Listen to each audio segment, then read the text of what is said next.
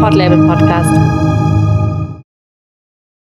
Was wäre eine Wirtschaft, die dem Menschen dient und in der Profit kein Selbstzweck ist? Sogenannte Purpose-Unternehmen wollen das erreichen, indem sie Sinnhaftigkeit und Verantwortung über die Gewinnmaximierung stellen. Purpose ist ja ein ziemliches Buzzword geworden. Wie kann dieser Purpose jetzt konkret aussehen und was bedeutet das auch in der Praxis? Warum fordern SPD und Grüne derzeit eine Rechtsform für das damit einhergehende Verantwortungseigentum? Sind alle Purpose-Unternehmen automatisch auch nachhaltiger und kann Verantwortungseigentum vielleicht auch wehtun? Darüber sprechen wir heute. Ich bin Ansi von Nachhaltig Kritisch. Hallo.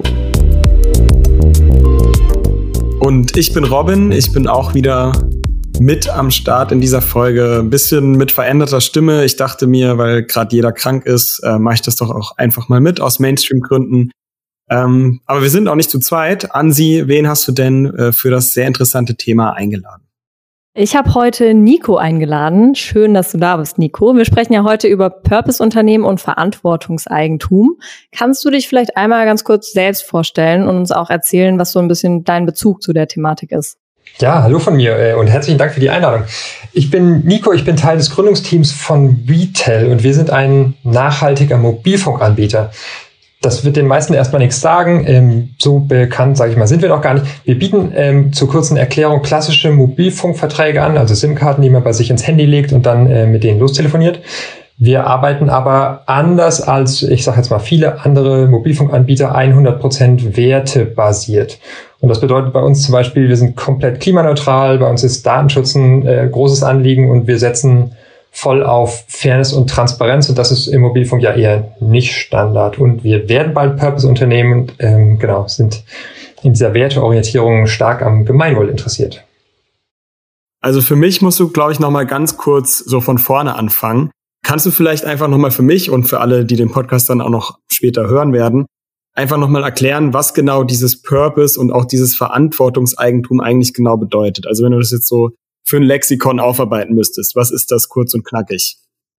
Kurz und knackig fürs Lexikon. ähm, also, also erstmal ist es ja so, wenn man sich draußen die Wirtschaft anguckt, dann äh, ist es nicht so, dass das Gemeinwohl tatsächlich im Zentrum steht. Und tatsächlich, eigentlich, meiner Meinung nach, müsste eine Steigerung des Gemeinwohl das Ziel allen Wirtschaftens sein. Denn wenn, wenn ich jetzt ein, ich sag mal, klassisches Unternehmen habe, was irgendwie rein profitmaximiert ist, dann verstehe ich nicht so ganz, was der Sinn von diesem Unternehmen ist. Ne? Man hat ein Unternehmen, das ist profitmaximiert, am Ende macht es wahnsinnig viel Geld, aber Profit und Geld in sich sind ja keine Werte. Ähm, von, von denen hat ja niemand wirklich was.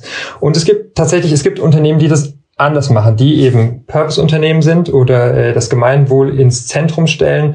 Und da gibt es unterschiedliche Wege, wie man das, ähm, wie man das verwirklichen kann. Und ein Weg ist eben diese, sind Purpose-Unternehmen äh, und in der Art und Weise, wie ich das verstehe, ähm, sind es vor allem zwei Dinge, die die in ihrem Unternehmen umsetzen. Man kann verschiedene Prinzipien sozusagen in die Satzung übernehmen. Das sind zwei Stück. Und eins ist das Sinnprinzip und das sagt, dass alle Gewinne, die man erwirtschaftet, im Unternehmen selbst verbleiben. Und das, das klingt erstmal ganz einfach und banal, aber äh, in der Regel ist das nicht der Fall, sondern in der Regel werden Gewinne dann irgendwie ausgeschüttet an, weiß nicht, Aktionäre oder Leuten, denen das Unternehmen eben gehört. Und bei Purpose-Unternehmen ist es so, dass alle Gewinne im Unternehmen bleiben und deswegen direkt in das Ziel, in die Vision des Unternehmens äh, sozusagen reinfließen. Das ist das eine Prinzip. Und das andere Prinzip ist das ähm, Eigenständigkeitsprinzip heißt es. Und das bedeutet, dass Entscheidungen von den Menschen getroffen werden, die auch im Unternehmen arbeiten. Und auch da denkt man sich im ersten Moment, klingt ja logisch, natürlich äh, treffen die Leute im Unternehmen die Entscheidung, ist aber ja bei ganz vielen Unternehmen nicht so. Nämlich da kommen äh, Investoren, Investorinnen rein, ähm, da, da sind vielleicht andere Unternehmen, die Anteile halten, da sind Aktionäre und so weiter. Also ganz viele Entscheidungen werden von Menschen getroffen, die vielleicht Geld gegeben haben. Das ist so der, der, der häufigste Fall. Ne? Es, kommt ein, auch bei jungen Unternehmen, es kommt äh, ein, ein Investor an, eine Investorin und sagt, ich, ich gebe euch so und so viel Geld, aber dafür will ich äh, die und die Anteile und mit diesen Anteilen dann eben auch die, die Entscheidungsrechte. Und das kann bei Purpose-Unternehmen nicht mehr sein. Alle Entscheidungsbefugnis in diesem Unternehmen liegt bei den Menschen, die dort arbeiten. Und es können zwar noch Leute investieren, aber die kriegen für ihr Geld keine, keine Bestimmrechte mehr. Und ich Genau, ich glaube, dass wenn man wenn man diese beiden Prinzipien ähm, verankert, hat das einen, einen großen Einfluss darauf, ähm, wie es Unternehmen schaffen, sich tatsächlich auf die Werte zu fokussieren, für die sie eigentlich stehen. Das war jetzt auf jeden Fall schon mal ein ganzer Wikipedia-Eintrag, so vom Gefühl. Sorry. Ähm, alles gut. Ähm, was ich mich frage, wie sieht das dann denn konkret so auch in der Praxis aus für so ein Unternehmen? Also mal blöd gefragt, enteignen sich dann die Menschen, die das gegründet haben, selbst? Oder was heißt das auch für die Menschen, die für so ein Unternehmen arbeiten? Also erstmal finde ich das jetzt ähm, auch als Gründer und genau in dieser Situation, ich finde das ähm, eine riesen Befreiung. Ne? Also von, von vornherein sozusagen sich frei zu machen, auch ein Unternehmen zu gründen und zu sagen, hey, Profitmaximierung ist nicht das, was für mich im Mittelpunkt steht, sondern, äh, sondern es geht darum, dass man, ähm, äh, dass man sich Werte überlegt und diese Werte vorantreibt. Jetzt zum Beispiel bei uns äh, ist, ist Klimaschutz da eben ein ganz wichtiger. Und damit damit macht man sich frei von ganz vielen anderen Themen, die äh, andere Unternehmen ähm, haben, auch als Probleme. Das heißt, ich würde es äh, sozusagen gar nicht ähm, ich würde das erstmal äh, gar nicht als Schwierigkeit oder Herausforderung zwangsläufig beschreiben, sondern erstmal ist, ist das eine große Freiheit, die man sich auch nimmt.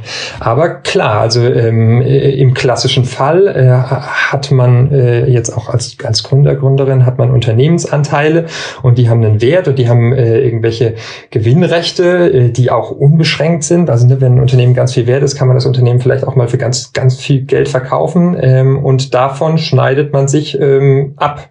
Und da gibt's, genau, es gibt bekannte Beispiele da auch. Ne? Das sind nicht nur kleine Unternehmen. Ähm, Ecosia, die Suchmaschine, die Bäume pflanzt, kennen ja vielleicht einige.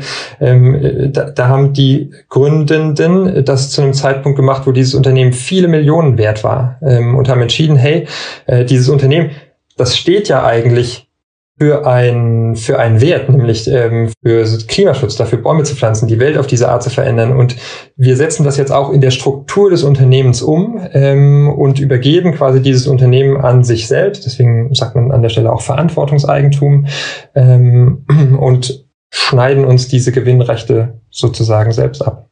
Ja. Wer bekommt diese Gewinnrechte dann? Also wenn man sich selbst äh, beschneidet, wie, wie läuft das dann ab? Also am Ende, ähm, das ist sozusagen dieses, äh, dieses erste Prinzip, die, die, äh, der Gewinn bleibt im Unternehmen. Das heißt, einen Gewinn, den ich vorher hätte auszahlen können an Aktionäre, an Anteilseigner oder an wen auch immer, der bleibt im Unternehmen und wird sozusagen reinvestiert ins Unternehmen oder in Dinge, die dieses Unternehmen machen oder umsetzen will. Ähm, also ne, natürlich kann ich mich, oder also ich mich ist jetzt falsch, kann sich das Unternehmen auch an anderen Unternehmen beteiligen, äh, die äh, zum Beispiel ähnliche Werte verfolgen. Solche Dinge kann man machen, aber es, ähm, es geht sozusagen nie wieder in eine private Tasche, sondern es bleibt im Unternehmen und damit auch der Vision und dem Ziel des Unternehmens ähm, treu. Jetzt hast du gesagt, euer Zweck oder zu eurem Purpose gehört eben der Klimaschutz. Wie ist das eigentlich mit diesem Purpose? Also muss dieser Zweck auch im Bereich Nachhaltigkeit oder Gemeinwohl liegen oder kann mein Purpose jetzt irgendwie auch sein, ich will eben besonders erfolgreich sein oder ich möchte eben das allerbeste Produkt machen oder vielleicht sogar ich möchte viel Geld verdienen. Also wie eng ist dieser Begriff definiert? Mich hat es nämlich ein bisschen überrascht jetzt, äh, dass zum Beispiel Bosch ist ja auch ein Purpose-Unternehmen. Das wäre jetzt vielleicht nicht das erste. Also klar, die haben also gar nichts gegen Bosch, aber das wäre jetzt äh, nicht das erste, was mir bei Purpose irgendwie eingefallen wäre. Vielleicht kannst du da noch mal ein bisschen drauf eingehen. Bei uns ist es jetzt vergleichsweise einfach sozusagen. Da gibt es ähm, Grundwerte, wo äh, wahrscheinlich Klimaschutz, Datenschutz, Fairness, Transparenz, wo alle sagen würden, ja, ähm, das sind Werte, die wir auch ähm, mit dem Begriff Purpose in guten Einklang bringen. Erstmal jetzt ähm, äh, es gibt da keine zwangsweise ähm, Verknüpfung zu einem, zu einem bestimmten Wertemuster oder sowas. So ist es nicht. Aber es ist ja, es ist so, wenn ich wenn ich jetzt als äh, Gründer hingehe und sage, mein Ziel ist es, möglichst viel Geld zu verdienen. Und da gibt es ja tatsächlich auch einige, die sagen, äh, ne, das ist das, was wir wollen und wir wollen dafür ein Mittel finden. Und das Mittel ist vielleicht ein Unternehmen zu gründen.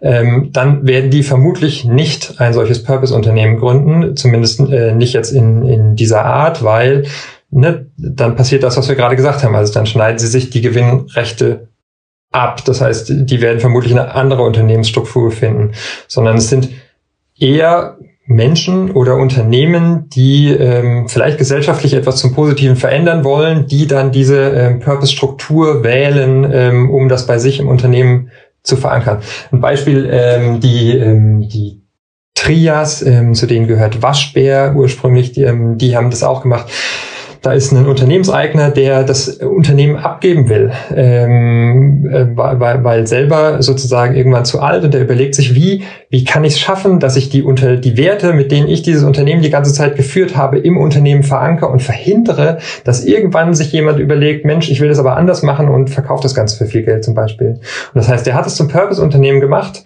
ähm, konnte es dann einfach übergeben, weil klar ist, bestimmte Grundsätze werden eingehalten. Und da kommt man auch nicht mehr wieder raus, wenn man das einmal gemacht hat. Ja, das ist natürlich schon, also genau, man schränkt sich selbst ein, man setzt sich und vielleicht auch irgendwie dem freien Markt, sage ich jetzt mal, Grenzen äh, für diesen Zweck. Das ist jetzt schon ein ziemlicher Unterschied zu Unternehmen, die das eben nicht machen und die sagen, genau, unser Ziel ist die Gewinnmaximierung. Was ist die Folge deiner Meinung nach von solchen anderen Geschäftspraktiken? Also ist das für dich auch ein Problem äh, des Kapitalismus, diese, diese Gewinnmaximierung in den Vordergrund zu stellen?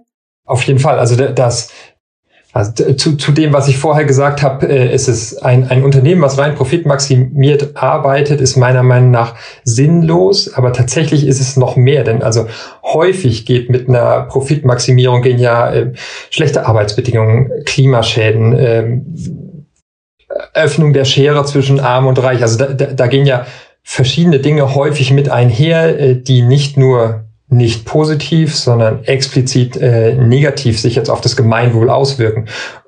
Genau, und deswegen, ähm, ja, ich, ich finde es einen Riesenunterschied, ob ein, ähm, ob ein Unternehmen in erster Linie Profit maximiert oder vielleicht maximiert klingt halt immer so hart, aber auch in erster Linie profitorientiert ist und in zweiter Linie dann sagt, ähm, wir, wir haben bestimmte Werte, an die wir uns halten viel angemessener fände ich es ähm, und ja, in diesem Sinne des Wirtschaftens auch wichtiger ähm, zu sagen, hey, wir, wir haben bestimmte Werte und die wollen wir verwirklichen. Und dafür ist am Ende das Unternehmen das Unternehmen ist, ist das Mittel, um diese Werte zu verwirklichen. Ja, also wieder Beispiel Ecosia.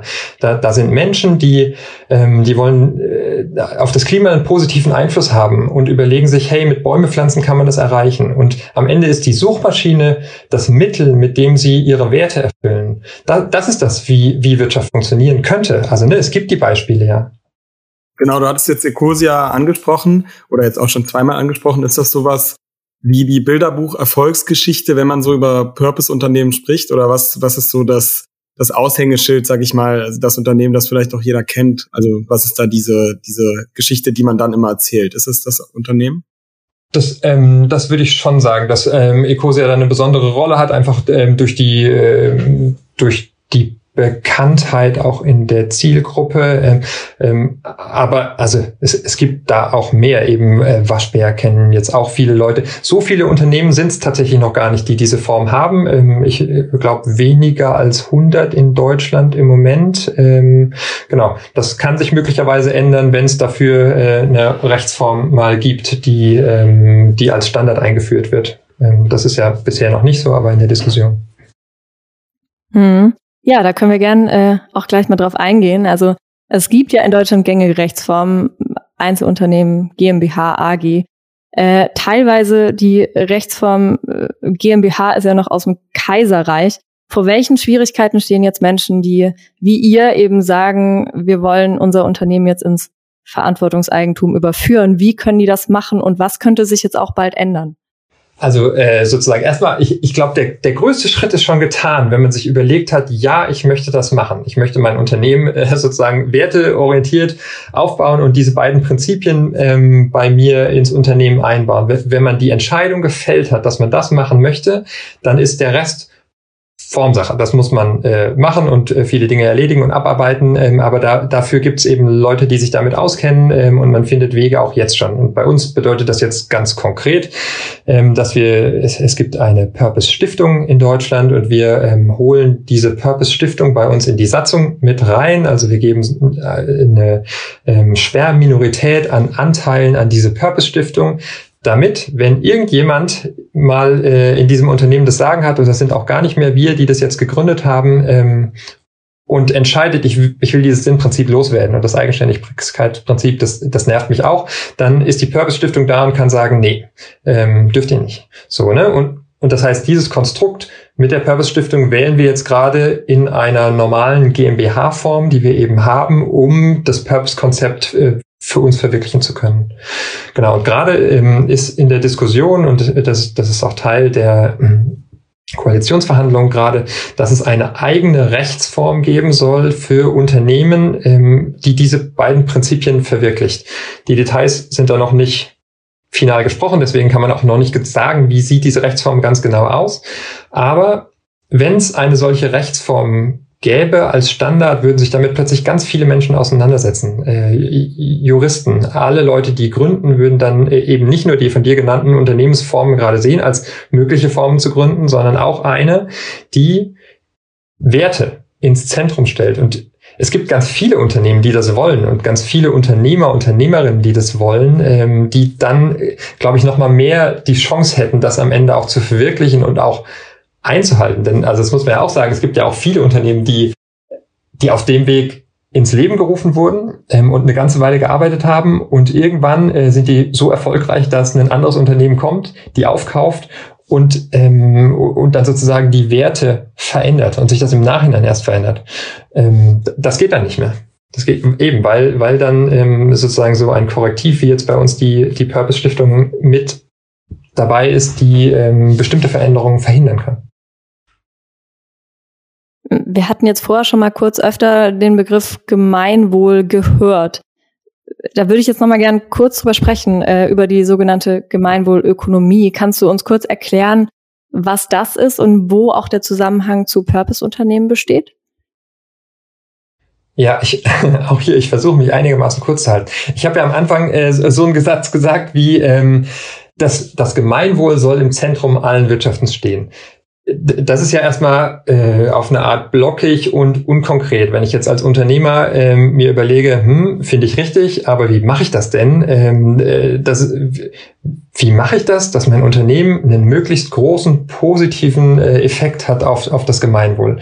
Ähm, das ist ja eine gar nicht so einfache Fragestellung und die Gemeinwohlökonomie ähm, hat es sozusagen übersetzt ins unternehmerische Handeln. Die haben ähm, eine Matrix erstellt, die besteht aus vier Grundwerten und fünf Berührungsgruppen, mit denen man als Unternehmen zu tun hat. Und jetzt also als konkretes Beispiel, einer der Werte ist Menschenrechte und eine der Berührungsgruppen ist die Lieferkette. Also ähm, muss ich mir als Unternehmen Gedanken machen, wie sieht es denn aus mit den Menschenrechten in meiner Lieferkette?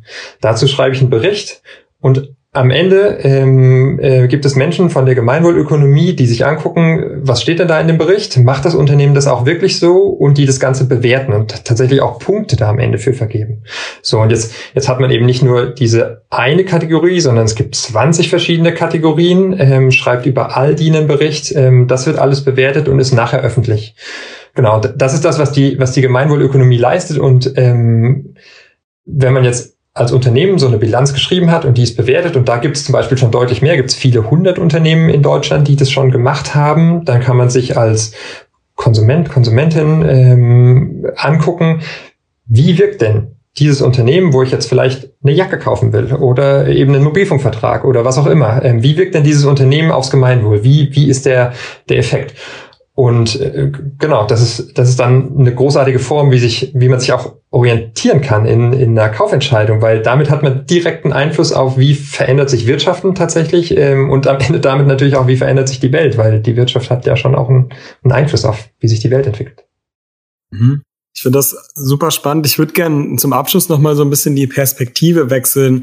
Jetzt nicht äh, aus Unternehmer- oder Unternehmerin-Sicht äh, das sehen, sondern so ich als Kunde, weil bei uns in der Filterblase, auch auf Instagram, ist es oft so oder gibt es auch immer mal so kleinere Skandelchen, vermeintlich grüne Unternehmen oder grüne Produkte, aber eigentlich nicht so viel dahinter. Wie ist das denn eigentlich bei Purpose-Unternehmen und der Grenze zu Greenwashing? Also Greenwashing ist ja teilweise relativ schwer zu erkennen.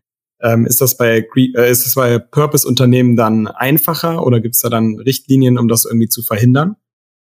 Also ähm, an der Stelle vielleicht erstmal ein, Beispiel äh, oder auch wie wir dazu kamen. Wir waren ähm, vor drei Jahren häufig auf Messen unterwegs und haben eben erzählt, nachhaltiger Mobilfunk, das ist das, was wir machen. Ähm, und dann kamen immer mal wieder Leute auf äh, uns zu und haben gesagt, ja, hey, finde ich cool, ähm, will ich irgendwie mitmachen und ähm, vielleicht auch einen Vertrag bei euch und dann erzähle ich Menschen davon. Und irgendwann ist es vielleicht soweit, ihr seid richtig groß geworden, auch durch meine Unterstützung. So kamen dann die Menschen zu uns und dann kommt einer der großen Anbieter und kauft euch auf und macht bei sich selber Greenwashing. So, ne? Dann, dann wären wir bei, bei den Skandalen beziehungsweise Skandälchen, die du nennst.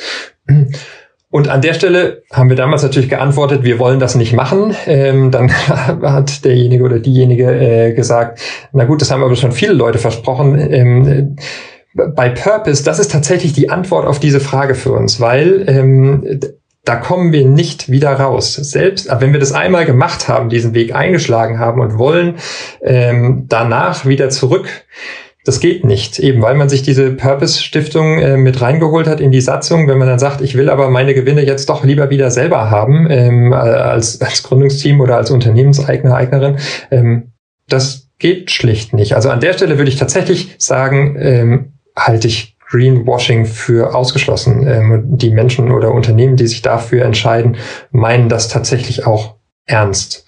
Ähm, genau. Das heißt, das ist, glaube ich, für jetzt eine Kaufentscheidung ist das ein ganz gutes Kriterium. Was für Unternehmen sind denn äh, vielleicht Purpose-Unternehmen? Ähm, da, da glaube ich, kann man sich gut dran orientieren.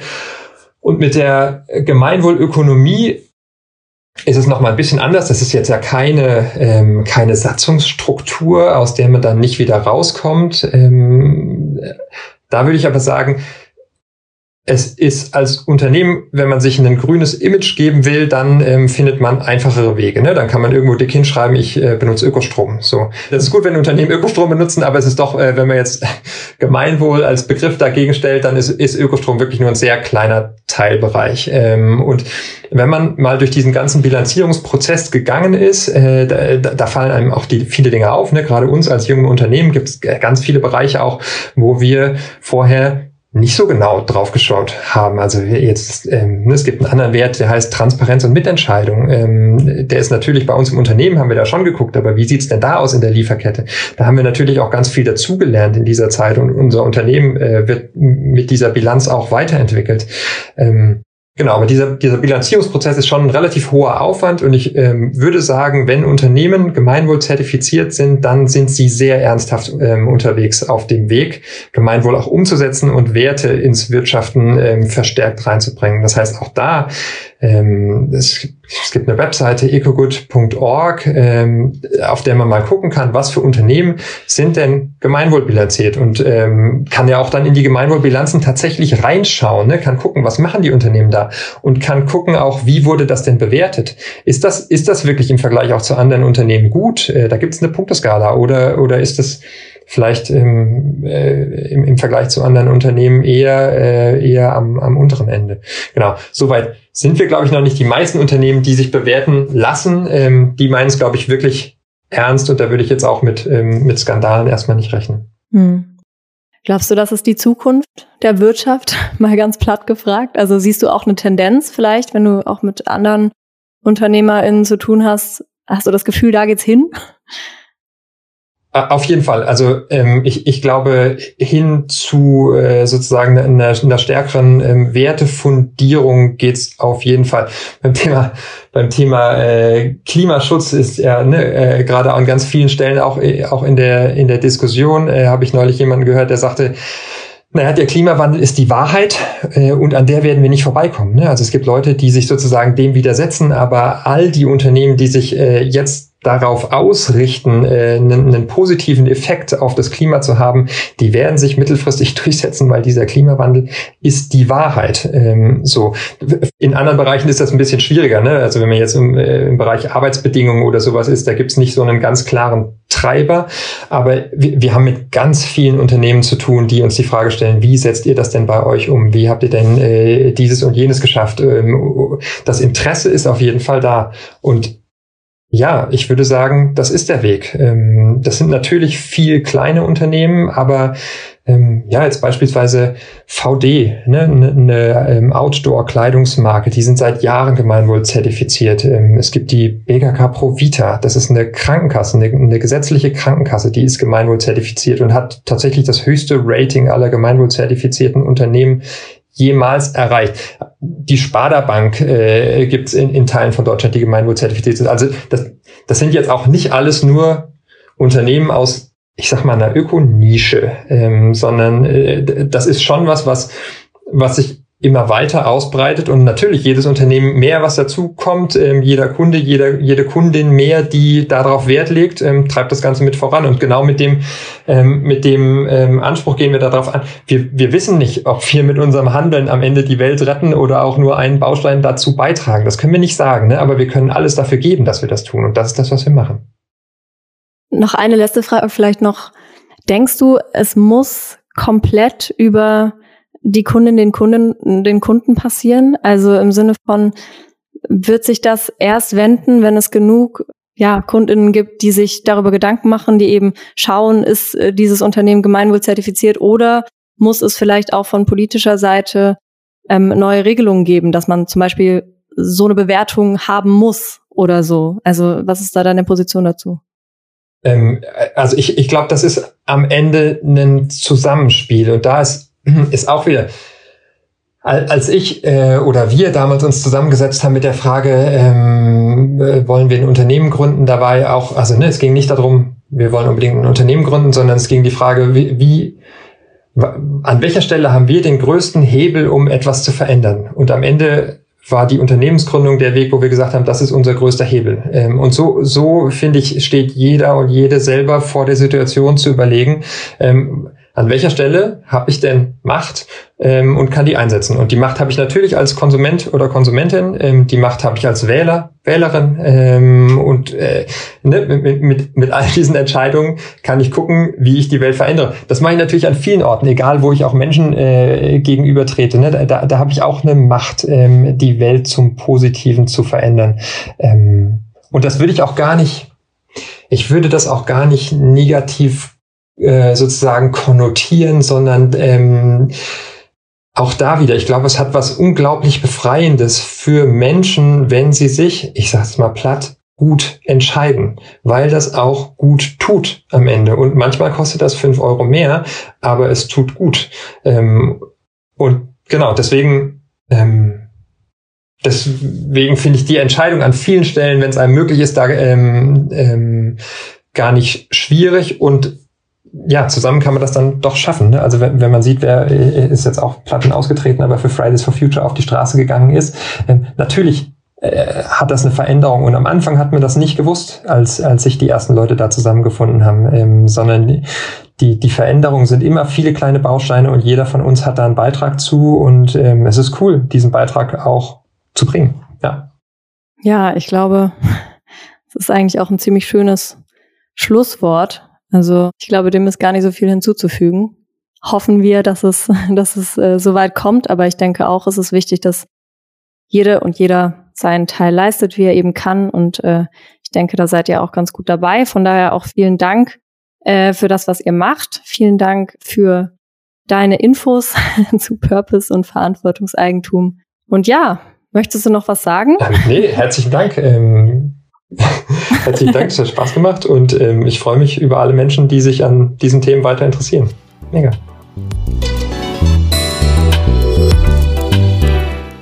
Ja, Ansi, danke dir auf jeden Fall für deine Recherche, für auch, dass du so einen spannenden Gast wieder eingeladen hast. Ich fand's spannend, interessant. Du auch?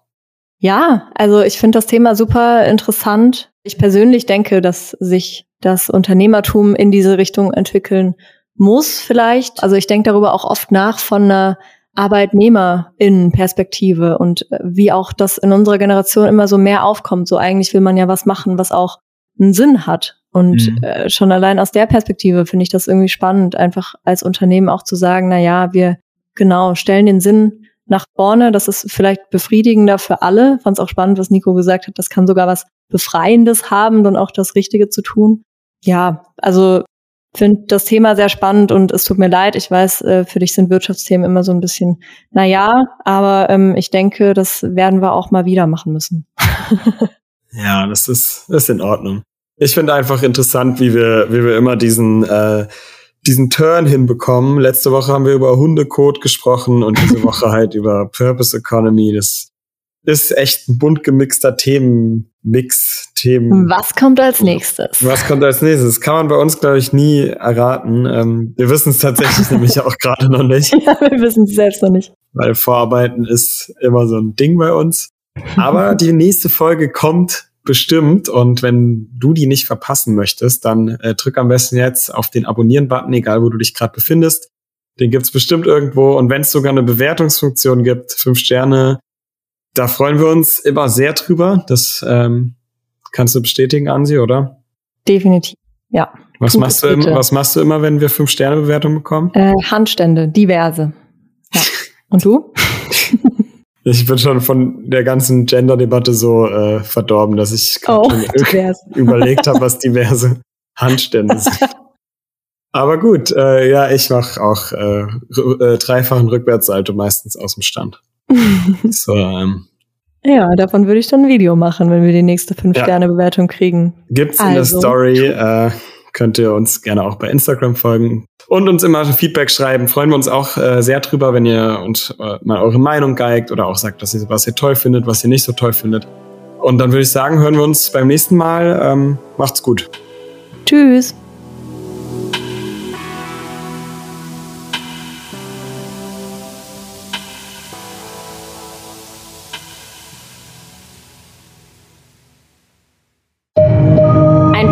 Podcast. Podlabel, dein Podcast-Label aus Berlin.